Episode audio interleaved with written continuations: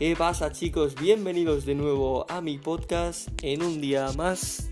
La verdad es que está lloviendo, hace mucho frío, pero bueno, yo vengo aquí dispuesto a comentaros un poquito la jornada de fútbol que estamos viviendo durante estos días. Muy intensa, la verdad, muchas noticias que comentar y no sé por dónde empezar, pero vamos allá, vamos a ello.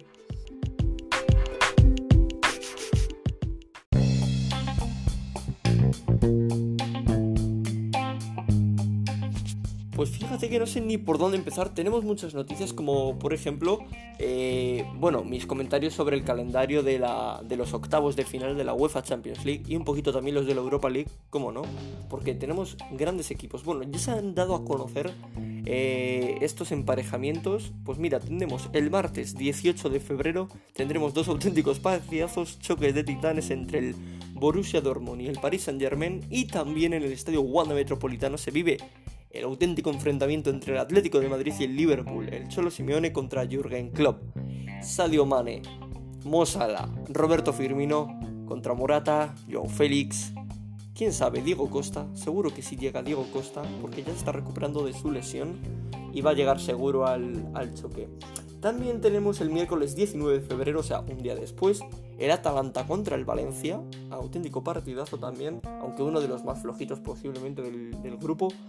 Eh, tenemos también el Tottenham de Hotspur que se enfrentará al Leipzig. Ojo con el Leipzig porque ya lo vengo diciendo que, que mucho cuidado con Timo Werner y compañía que tiene mucho potencial, la verdad.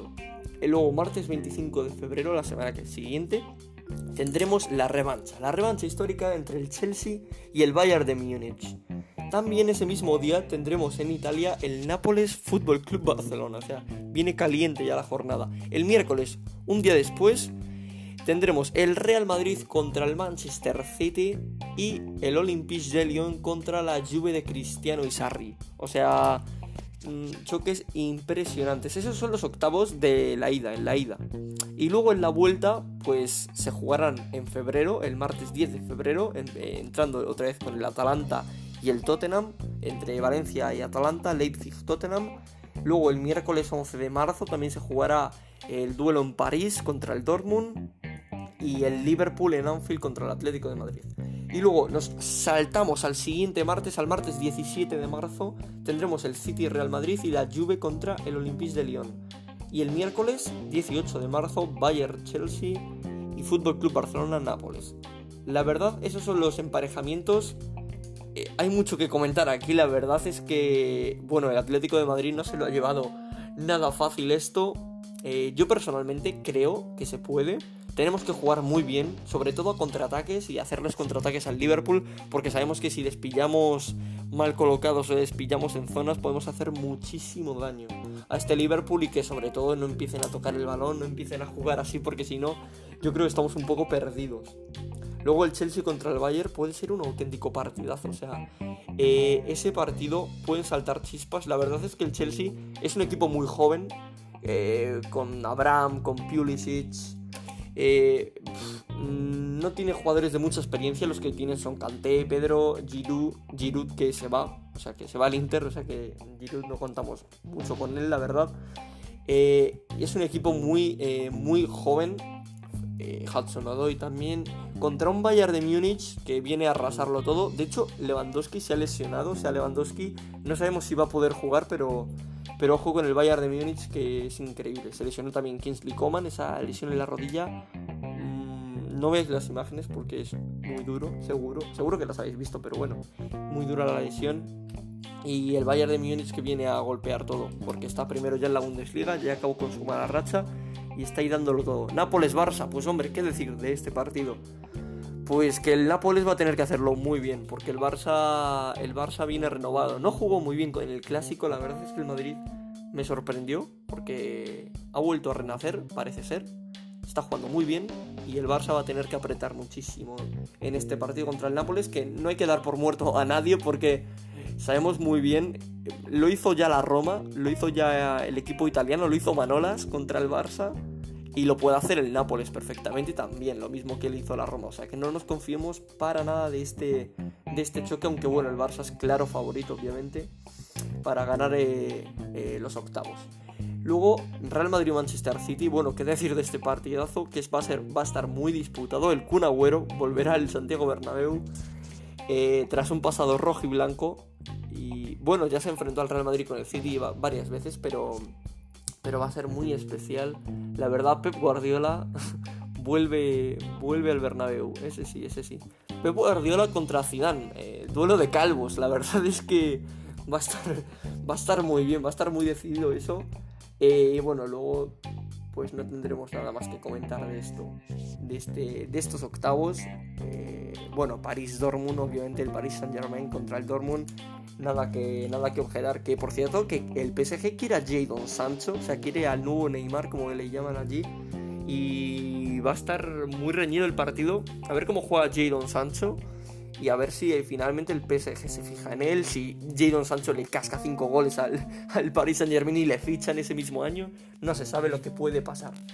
Y bueno, Juve Lyon, Juve Olympique, bueno, el Lyon pues claramente el, rival más el rival más flojo probablemente estos octavos yo diría el, Lyon, sí, efectivamente. Además, no sabemos si Memphis Depay, sí, yo creo que Memphis Depay llegará. Ahora mismo está, se encuentra lesionado, pero creemos que sí va a llegar. Así que, bueno, eh, la Juve de Cristiano, Dybala, Demiral, ojo con Demiral, el central turco, ojo con él, porque es un jugador de mucho, eh, es un jugón, la verdad, y es un jugador que va a dar mucha proyección en el equipo y ojo que puede estar muy interesante. Bueno, pues eso es todo de la Champions League. Ahora seguimos con más noticias.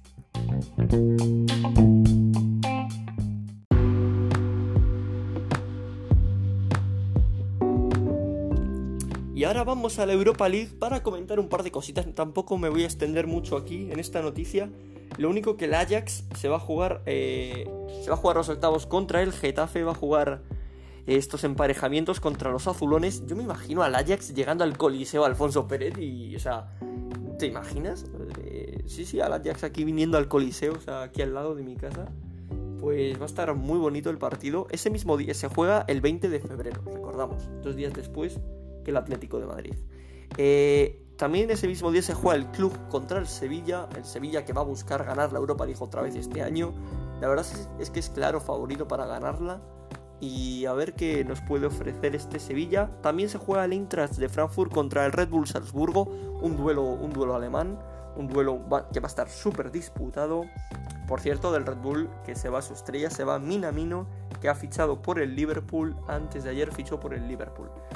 O sea, no, ayer. Ayer fichó Minamino por el Liverpool una estrella que, ya os adelanto que es un auténtico jugón. O sea, no veas cómo juega, cómo recorta, cómo pasa el balón y cómo mete goles. Mucha definición Minamino, que me recuerda mucho a Philippe Coutinho en sus inicios. Tiene un estilo bastante parecido y a ver qué, a ver qué nos puede hacer en el Liverpool, porque en el Liverpool necesitan recambios, pero no sé qué va a pasar con Sakiri, no sé qué va a pasar con con Daniel Sturridge, no sé qué va a pasar con más gente. Porque ojo, ojo Firmino que se tiene que poner las pilas aquí, ¿eh? Porque le pueden quitar el puesto pues, pues, de una manera muy sencilla. Porque Salah puede jugar de delantero, Mané también puede jugar de punta y Minamino puede jugar en un extremo perfectamente. Luego el Liverpool, hablando del Liverpool, claro, eh, pues mañana a las seis y media, de hecho, se va a jugar la final del Mundial de Clubes contra el Flamengo. El Flamengo que está diciendo que está diciendo que han venido para llevarse la copa. O sea, amenazan aquí a Klopp. Y claro, pues Klopp, mm, ¿cómo va a responder? Que le gusta mucho esta copa, que a Klopp le está, le está motivando mucho esto. Y, y bueno, pues nada, eso es todo de, del... Veremos qué pasa, ¿no? Con el Liverpool mañana contra Flamengo. Vamos, yo os adelanto que el Liverpool, pues hombre, pues, pues puede ganar perfectamente este partido. Además tiene jugadores para hacerlo el Flamengo. No sé de qué va, sinceramente. No sé por cómo les mete tanta presión aquí a, a y a compañía. Porque, porque, no sé, dice el conjunto Red, campeón europeo, aspira a conseguir su, su, primer Mundial de Clubes, una competición maldita para ellos con tres derrotas en tres finales disputadas en 1981, en el 84 y en 2005.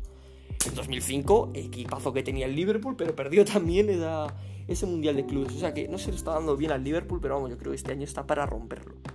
O sea, perfectamente. Y nada, pasamos luego ya a otra noticia. Eh, a la noticia principal de este podcast. Mikel Arteta ficha por el Arsenal. Mikel Arteta vuelve a los Gunners, al conjunto Gunner, ya que estaba en el City con Pep Guardiola, eh, pues ayudándole al entrenador y ha fichado ya por tres años y medio, eh, será pues, el entrenador principal desde la destitución el pasado 29 de noviembre de Unai Emery, Ludoberg que no se pudo adaptar bien al equipo y le he dejado al Arsenal, o sea, la, página del Arsenal le dice bienvenido otra vez Mikel, el principal entrenador del Arsenal. Sus primeras palabras del técnico pues fueron, este es un gran honor, el Arsenal es uno de los mejores clubes del mundo, necesitamos competir por los mejores trofeos en el juego y eso me ha dejado muy claro en mis conversaciones con Stan y con Joe Scroink, los responsables del club. Todos sabemos que hay mucho trabajo para que hacer para lograr esto, eh, pero estoy seguro de que lo haremos.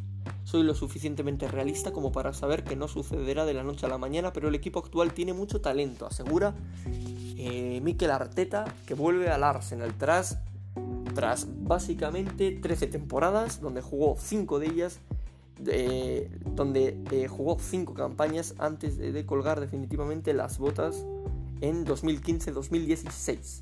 Llegó incluso a ser capitán de los Gunners y dejó huella en la afición. Disputó 150 partidos oficiales y ganó dos títulos FA Cup. Y este es el segundo entrenador español en dirigir al Arsenal en toda su historia, pues tras irse Emery, o sea, dos así que han estado muy juntitos. En muy poco tiempo, pues Mikel se convierte en entrenador del Arsenal. Eso es todo.